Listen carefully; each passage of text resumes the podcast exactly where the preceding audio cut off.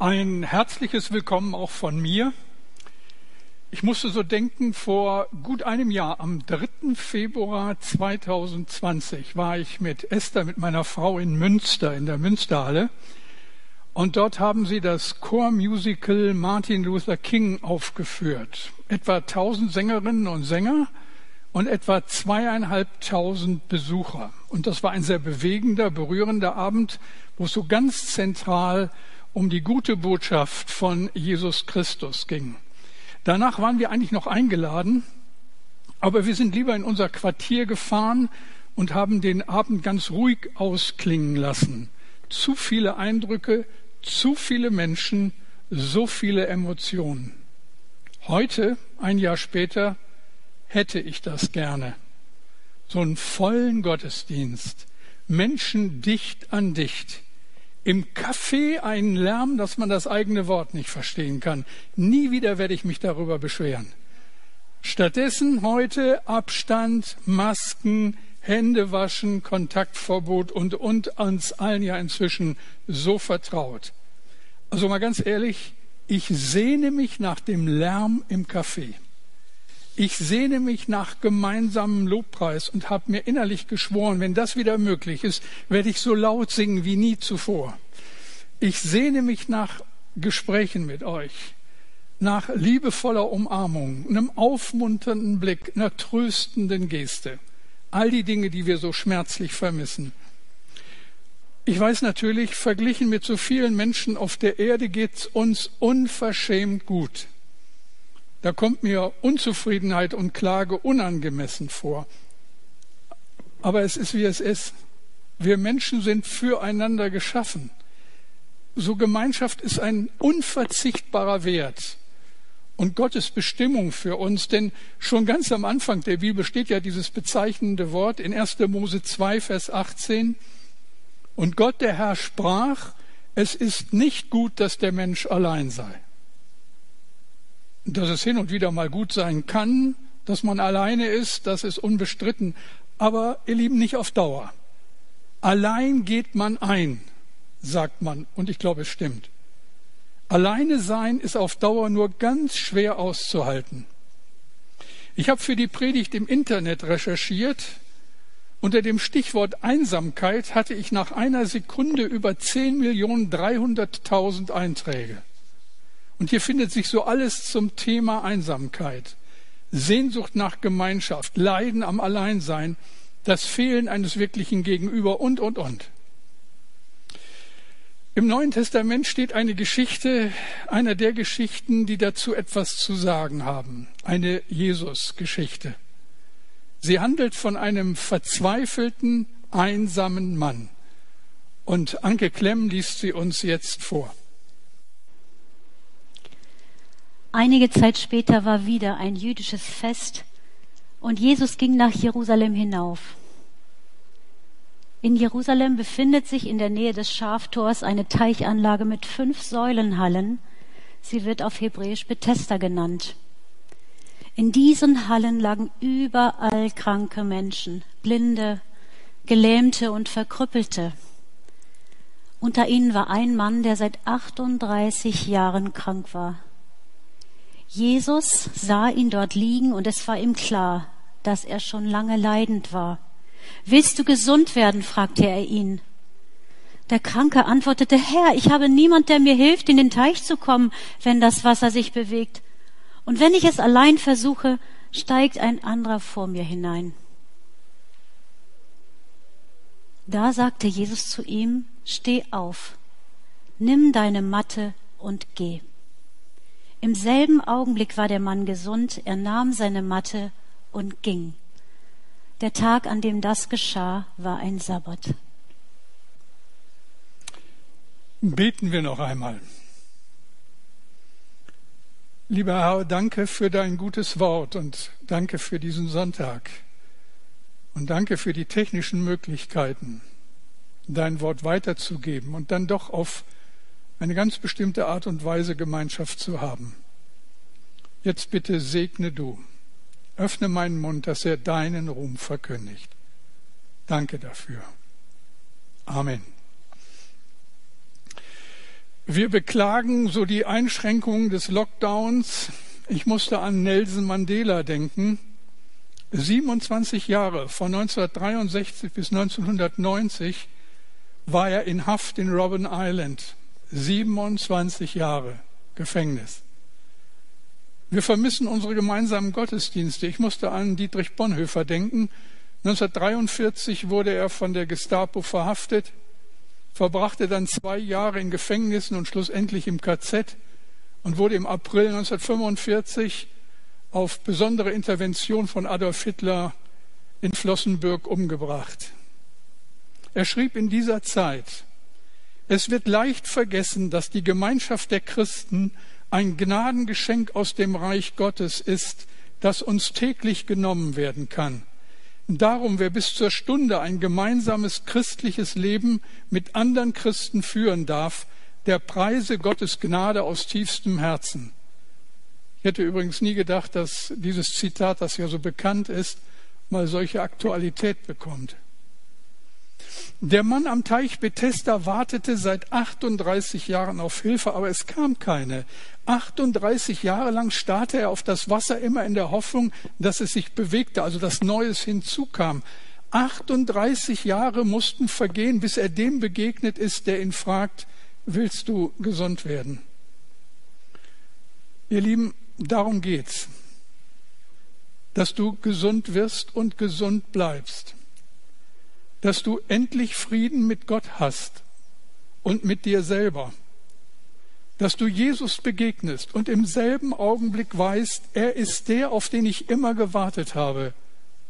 Er ist die Liebe meines Lebens. Die Frage ist doch, wo brauchen wir Hilfe? Wo sind wir allein? Wo fühlen wir uns verkannt und übersehen allein und vernachlässigt?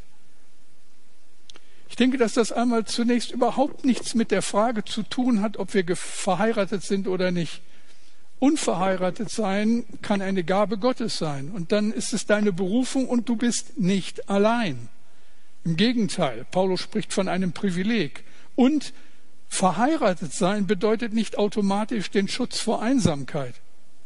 Wie viele Paare entfremden sich, klagen über Sprachlosigkeit und Alleinsein in den gemeinsamen vier Wänden. Einsamkeit hat so viele Gesichter. Wie gesagt, zehn Millionen Einträge. Ich habe nur ein paar davon angeschaut und war zutiefst betroffen, wie zum Beispiel bei dem Brief dieser unbekannten Autorin. Sie schreibt, immer wenn es dunkel wird, dann holt es mich ein. Die Einsamkeit hat einen bösartigen Charakter. Unerträglich ist sie, entsetzlich und grauenvoll, so unendlich verletzend. Am liebsten möchte ich sie einsperren, ganz weit von mir entfernt. Ich sehne mich nach Nähe, nach Anwesenheit eines anderen Menschen, Gespräche am Abend, wärmegebend, wenn mir kalt ist, Kuscheln, Zärtlichkeiten, Sex. Nichts von alledem ist hier, nur diese verfluchte Einsamkeit. Und die zeigt mir überdeutlich ihre einschüchternde Macht. Umkreist mich und berührt mich immer wieder, immer tiefer, noch schmerzhafter. Tränen laufen über meine Wangen. Gefühle der Verzweiflung, der Trauer, des Selbstmitleids. Ich will nicht alleine sein. Ich möchte es allen Menschen schreiend ins Gesicht spucken. Warum schaffen es so viele Menschen, nur ich nicht? Warum bin ich allein? Für den Psychiater und Neurowissenschaftler Manfred Spitzer ist Einsamkeit unser Lebensrisiko Nummer eins. Er schreibt, wenn ich das Gefühl habe, es ist niemand da, der sich um mich kümmern könnte, wenn es mir schlecht geht, dann habe ich tatsächlich mehr Stresshormone im Blut. Und Stresshormone lösen alle möglichen Krankheiten aus. 38 Jahre lang lag der Mann aus unserer Geschichte auf seiner Liege und wartete auf ein Wunder. Er starrte auf das Wasser 38 Jahre lang. Er wartete auf den Augenblick, wo das Wasser sich bewegte, wenn Neues hinzukam und die Leute sagten, dass dann Aussicht bestünde, dass man geheilt wird. Die Leute sprachen von einem Engel, der dann das Wasser berührt. Immer wieder hatte sich in diesen Jahren das Wasser bewegt, aber es hatte ihm nichts gebracht. Er hatte niemanden und allein kam er schnell nicht schnell genug dorthin. 38 Jahre lang. Allein geht man ein. Warum sind Menschen alleine? Wir werden feststellen, dass Einsamkeit viele Gründe hat, die wir hier nicht erschöpfend darstellen können, aber so ein paar. Da sind zuerst einmal Gründe, für die wir nichts können. Verlust kann so ein Grund sein. An wie vielen Gräbern habe ich schon gestanden und den Schmerz über Verlust, über den Tod mit ansehen müssen? Gerade eben ist ein lieber Freund von mir gestorben. Michael ist jetzt bei Jesus und es geht ihm gut. Aber wie geht es seiner Frau, seiner Familie, seinen Freunden? Er, sie sind nicht mehr da. Man ist allein. Wenn Menschen uns verlassen, an denen uns sehr viel liegt, dann ist Trauer angesagt. Und die kann uns niemand abnehmen. So manche Witwe, so mancher Witwer wird das bestätigen. Niemand kann den geliebten Menschen zurückholen. Er ist einfach nicht mehr da. In all dem Leid sehe ich Jesus am Grab stehen. Wenn einer Alleinsein gekannt hat, dann doch er. Und er sagt in Johannes 11, Vers 25, ich bin die Auferstehung und das Leben. Wer an mich glaubt, wird leben, auch wenn er stirbt. Einsamkeit hat viele Gründe, für die wir nichts können. Angst kann so ein Grund sein. Du bist einmal in deinem Leben so richtig enttäuscht worden. Du hast Angst, eine verbindliche Beziehung einzugehen. Und die Angst verdrängst du mit einer Menge Betrieb, durch eine coole Fassade und vielleicht durch immer neue Beziehungen. Und ganz tief drin herrscht aber eine tiefe Sehnsucht nach Gemeinschaft, nach Intimität, nach Geborgenheit. Und Jesus kennt deine Angst. Sie ist ihm wirklich nicht fremd. Im Garten Gethsemane ist er fast gestorben vor Angst. Und er sagt zu dir in Matthäus 11, Vers 28, Kommt zu mir, ihr alle, die ihr euch plagt und von eurer Last fast erdrückt werdet. Ich werde sie euch abnehmen. Schließlich kann Enttäuschung so ein unverschuldeter Grund für unsere Einsamkeit sein. Der Mann am Teich Bethesda lag seit 38 Jahren da. Wie oft hatte er gehofft, dass jemand ihn zum Wasser trägt, aber das passierte nicht. 38 Jahre lang. Er hat längst keinem mehr vertraut. Er hat völlig isoliert dagelegen. Ach Herr, entgegnete der Kranke, ich habe niemanden, der mir in den Teich hilft, wenn sich das Wasser bewegt. Versuche ich es aber allein, komme ich immer zu spät. Wie viele Enttäuschungen gibt es auf dem Grund unserer Seele? Und sie haben uns einsam gemacht. Da ist die Enttäuschung über eine verpasste Liebe. Er war deine große Liebe. Aber er hat eine andere geheiratet und nun ist da keine Hoffnung mehr auf eine neue Liebe. Du bleibst allein. Vielleicht ist da die Enttäuschung, weil du immer das Nachsehen gehabt hast. Deine kleine Schwester, die war Vaters Liebling und durfte immer mit ihm kuscheln. Und du wurdest immer cooler.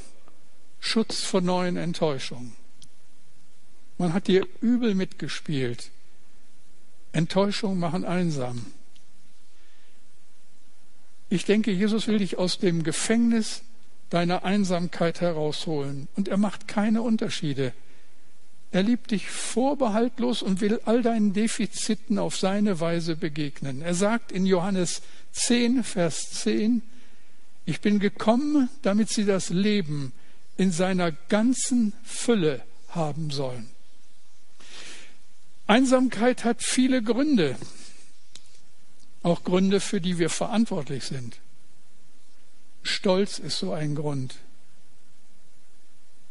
Einen Tag lang haben es meine Frau und ich mal geschafft, nicht miteinander zu reden.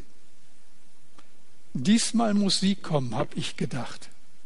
Und ich war so sauer auf sie und so allein.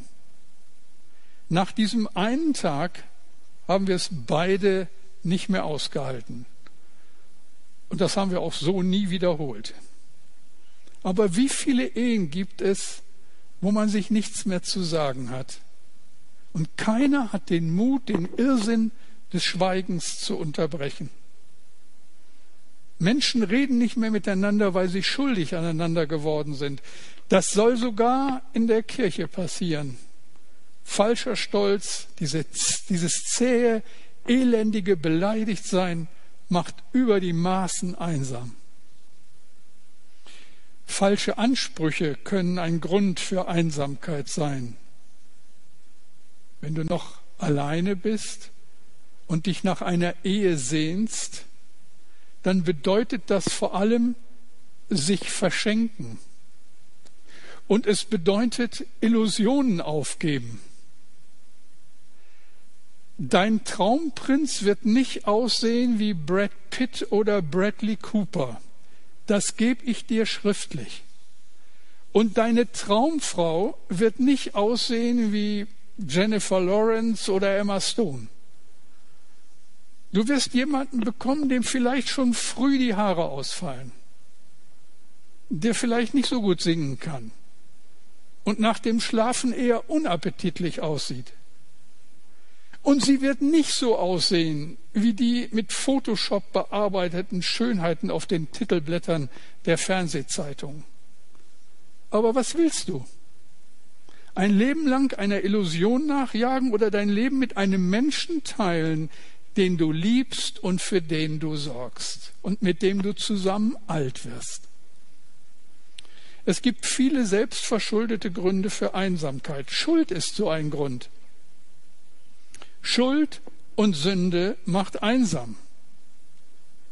Gott hat die Sexualität gewollt und geschenkt und sie ist etwas Herrliches. Aber sie wird zum Unheil, wenn sie nicht mehr dem Partner gilt, wenn sie kein Du hat, sondern nur ein Ich. Also Schuld, Schuld und Sünde machen einsam. Und das wissen die jungen Leute und tragen es mit Fassung. Manchmal mit viel Lärm und mit Alkohol und Drogen. Denn das Gewissen ist ein hartnäckiger Freund. Und so hält man es dann in der Gemeinde nicht mehr aus und man hält es unter der Predigt nicht mehr aus. Also bleibt man weg. Schuld macht einsam. Das wissen auch die älteren Leute. Die haben schon von ihren Eltern zu hören bekommen, ich tue Recht und scheue niemand. Ich tue Recht. Das kann nur jemand sagen, der eins in seinem Leben noch nie gemacht hat. Nachgedacht. Also es gibt diese und so viel mehr Gründe dafür, dass Menschen vereinsamen. So viele Gründe, warum sie da raus wollen und so viele Hindernisse. Also allein geht man ein.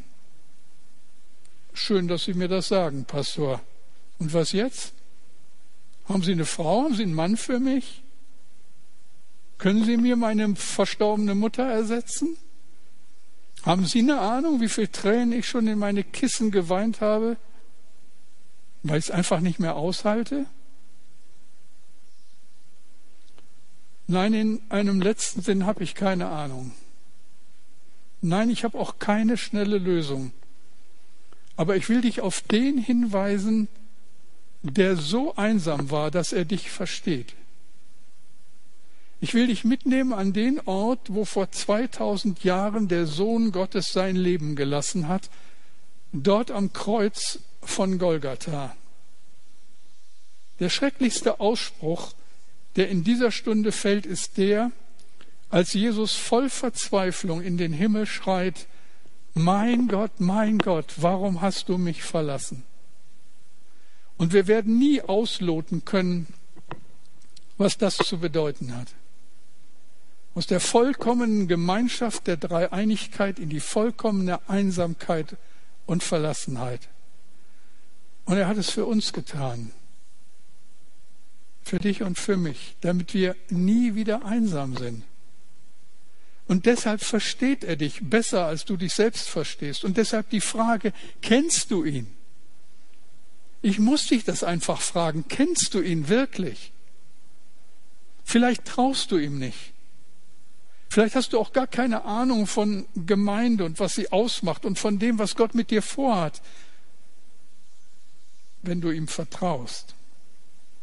Es gibt noch eine überlieferte Aussage von Jesus, als er dort am Kreuz hing.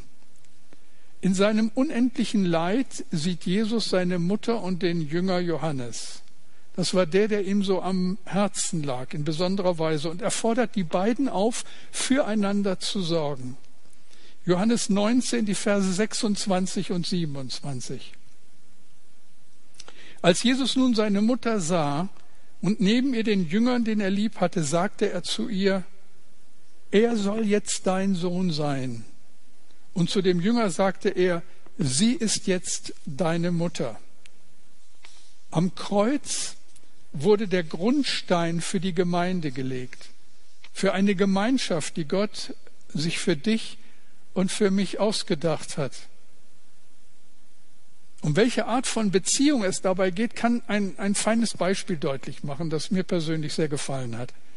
Vielleicht hast du mal von den Mammutbäumen gehört, die vor allen Dingen in Kalifornien vorkommen. Die mächtigsten dieser Riesenbäume werden bis zu 100 Meter hoch. Man hat herausgefunden, dass einige von ihnen über 4000 Jahre alt sind. Das heißt, die Dinger standen schon da, als Abraham von Haran nach Kanaan ins gelobte Land gezogen ist. Unglaublich. Wissenschaftler berichten über eine ganze Reihe erstaunlicher Tatsachen im Zusammenhang mit diesen Bäumen. Sie stehen absolut senkrecht und dadurch fallen sie nicht so schnell um. Sie haben eine schützende Haut, als Gegenwehr gegenüber allem Ungeziefer. Und wenn eine Krone durch den Sturm rausbricht, kann eine neue nachwachsen. Aber das eigentliche Geheimnis dieser Bäume ist das. Sie kommen nur in Gruppen vor. Und die Mammutbäume haben keine Pfahlwurzeln, sondern Wurzeln, die sich unter der Oberfläche des Bodens weit ausbreiten. Diese Wurzeln der verschiedenen Mammutbäume verflechten sich untereinander so fest, und sind dabei so elastisch, dass sich die Mammutbäume gegenseitig halten, sobald ein Sturm aufkommt. Also selbst bei einem Hurricane sind sie dann vor Bruch und Fall geschützt. Man kann darum sagen, die Mammutbäume sind deshalb so standfest und so stark, weil sie aneinander festhalten. Ein Baum hält mit seinen Wurzeln an drei, vier anderen Bäumen fest und wird gleichzeitig selbst von drei, vier anderen Bäumen gehalten. Also die Mammutbäume leben im wahrsten Sinne des Wortes in verbindlicher, sich gegenseitig stützender Gemeinschaft. Wenn man die Bibel liest und sich fragt, welche Art von Gemeinschaft sich Gott für uns ausgedacht hat, dann finden wir genau das. Dieses Tragen, dieses gegenseitige sich stützen, das hat sich Jesus zutiefst von seinen Jüngern gewünscht.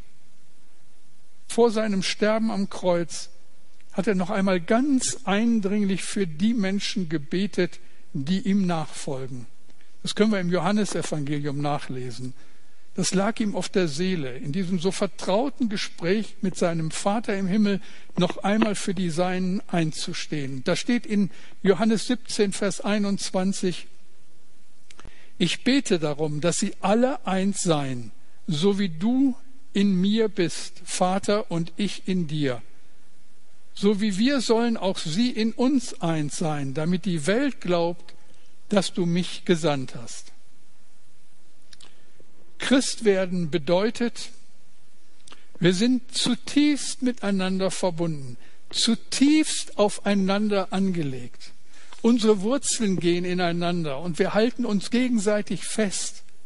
Wir sind füreinander da. Einsamkeit muss nicht sein. Und das führt mich zu einem letzten Punkt, zu einer Einladung. Es gibt da ja jemanden, der dich liebt mit unbändiger, wilder Liebe.